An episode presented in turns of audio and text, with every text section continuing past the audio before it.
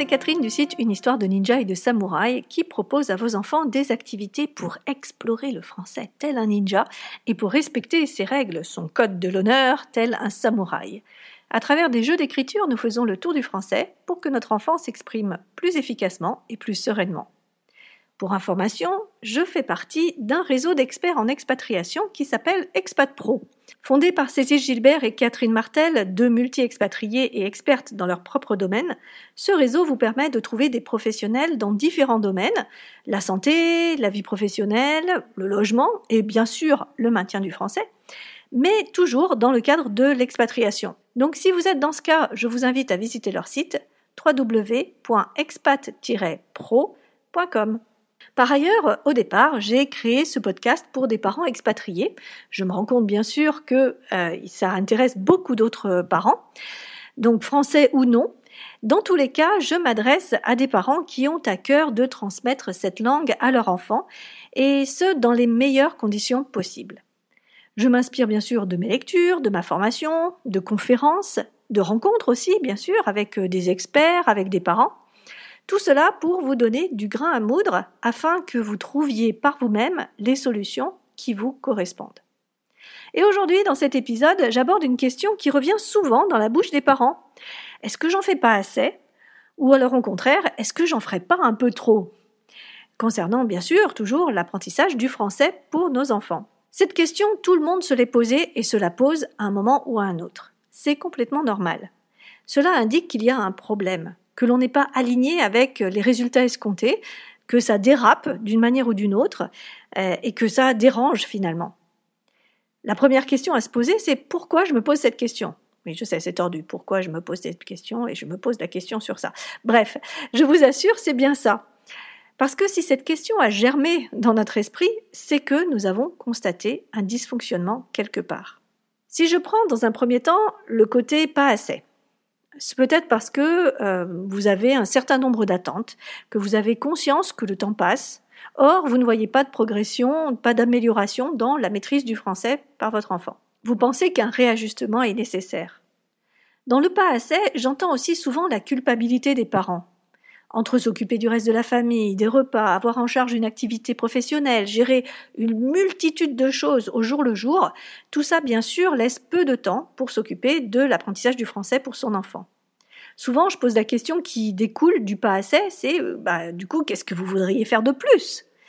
Et la première chose qui ressort, c'est accorder plus de temps pour le français. Souvent, les parents se disent que si leur enfant fait plus d'heures de français, eh bien, ils apprendront plus et mieux. Dégager du temps pour le français, c'est ça qui paraît la solution la meilleure. Or, ben, on le sait tous, hein, le, le, temps euh, est finalement limité, et le temps dégagé pour le français se fait souvent au détriment d'un autre temps lié à du divertissement. Un divertissement que nous, parents, jugeons inutile, mais qui n'est pas vécu du tout de la même manière pour notre enfant. Ce pas assez, on le remplit par du temps sans se rendre compte parfois que ce n'est pas la durée d'apprentissage qui est importante, mais plutôt la qualité. Je dis souvent aux parents qu'il vaut mieux une heure par semaine où l'enfant est à 100% dans son apprentissage, plutôt que de longues heures où l'attention de l'enfant est finalement complètement dispersée. Dans le je n'en fais pas assez, j'entends aussi le fait que les parents aimeraient s'impliquer plus dans l'apprentissage du français. Mais cela demande non seulement du temps, mais aussi de l'énergie. Plus vous donnez de l'attention et de l'écoute à votre enfant, plus il va progresser, ça c'est sûr. Mais cela implique que vous mettiez toute votre énergie à son service.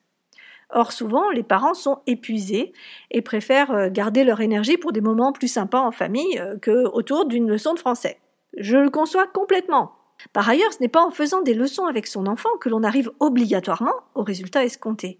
Certains parents ne comprennent pas comment il se fait qu'en ayant terminé avec leur enfant telle ou telle méthode, celui-ci ne comprend toujours pas les règles ou ne les applique toujours pas.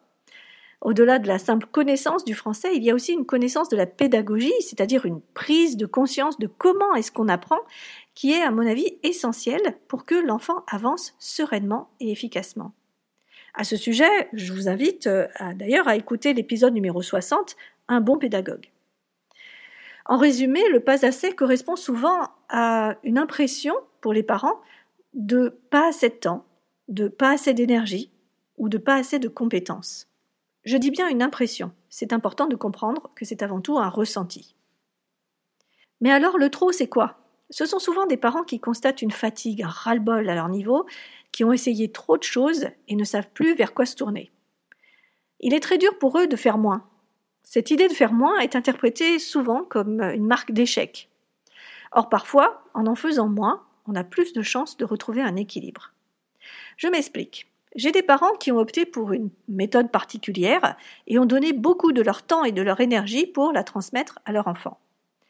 Mais souvent, j'entends que ces moments d'apprentissage étaient des corvées, des instants où ils ressentaient que leur énergie était drainée, où ils ressortaient de ces cours euh, en étant lessivés. Et leur enfant avait souvent le même ressenti, ils ressortaient dans le même état. Mais les parents avaient au moins la satisfaction d'avoir avancé d'un chapitre, d'avoir enfin vu tel concept de la langue française, d'avoir fait s'entraîner leur enfant sur telle ou telle règle. Et ils se raccrochaient à cette satisfaction pour continuer, et ce, en mettant une sorte de mouchoir, en quelque sorte, sur le fait que bah, c'était dur pour eux. Car oui, il fallait continuer à tout prix. Évidemment, au bout d'un moment, c'est plus possible. À trop se forcer, à un moment, ça casse. Et c'est là qu'on arrive dans le est-ce que finalement, j'en ferai pas trop? Parfois, cette réflexion est sur eux-mêmes, mais parfois elle concerne aussi euh, l'enfant qui présente des signes de décrochage. Il n'écoute plus, il est découragé avant même le début de la leçon, il montre qu'il devient allergique au français, tout ça interpelle le parent, qui remet en cause du coup sa manière d'apprendre le français à son enfant. Ce trop est donc bien un ressenti qui nous alerte. Les parents autant que les enfants comprennent alors qu'on ne va pas pouvoir continuer à ce rythme, pas avec cette intensité, sans y laisser des plumes. Que ce soit pas assez ou au contraire trop, dans les deux cas, ces alertes montrent que les parents sont inquiets. Ils prennent bien sûr sur eux la responsabilité du dysfonctionnement qu'ils constatent. Mais en réalité, ils ne sont pas les seuls responsables. Il est primordial de comprendre que l'apprentissage, c'est finalement un travail d'équipe dont le centre est notre enfant et qui passe aussi par la motivation de son enfant. Reprendre le dialogue est donc une des clés pour comprendre, et ce sans juger. Une des clés pour retrouver ensemble un équilibre. Alors pour illustrer à quoi ressemble cet équilibre, je vais vous donner deux exemples. Alors, sachez que dans mes ateliers, par exemple, certains de mes élèves euh, font des pauses de quelques mois parfois et reviennent quand ils se sentent mieux, quand ils se sentent prêts. Je vous avoue que la première fois que c'est arrivé, je me suis dit que les parents n'osaient pas me dire qu'ils voulaient complètement arrêter. Mais lorsque, euh, quelques mois plus tard, ils sont revenus euh, frapper à la porte et qu'ils ont re-signé avec moi, j'ai compris qu'en fait, il y avait un réel besoin pour l'enfant de respirer. Et j'ai trouvé ça très bienveillant j'ai trouvé que vraiment que le fait que les parents soutiennent ainsi l'enfant dans ses choix, j'ai trouvé ça vraiment super. Inversement, j'ai des enfants qui veulent, pendant les vacances, par exemple, des ateliers en mode intensif.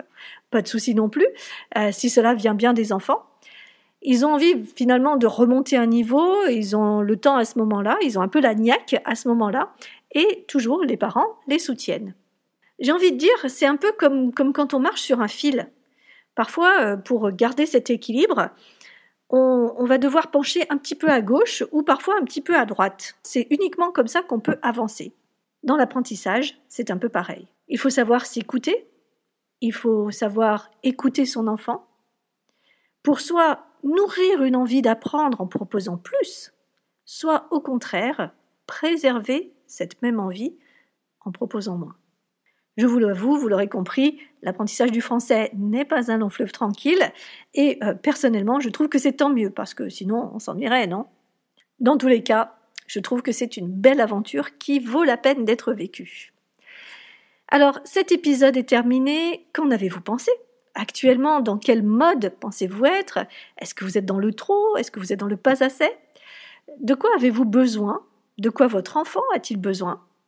N'hésitez pas à laisser des commentaires, je suis toujours ravie de les lire et d'y répondre. Si vous avez aimé cet épisode, si vous aimez cette émission, partagez-la avec vos amis, vos connaissances, votre cercle. Ça m'aide beaucoup pour toucher d'autres personnes. On se retrouve bientôt, je n'ose plus dire la semaine prochaine, tant j'ai eu de, soucis les dernières fois. Mais en tout cas, euh, j'ai encore pas mal de choses à vous partager, donc restez connectés. Et on se dit à bientôt pour la suite des aventures. Bye bye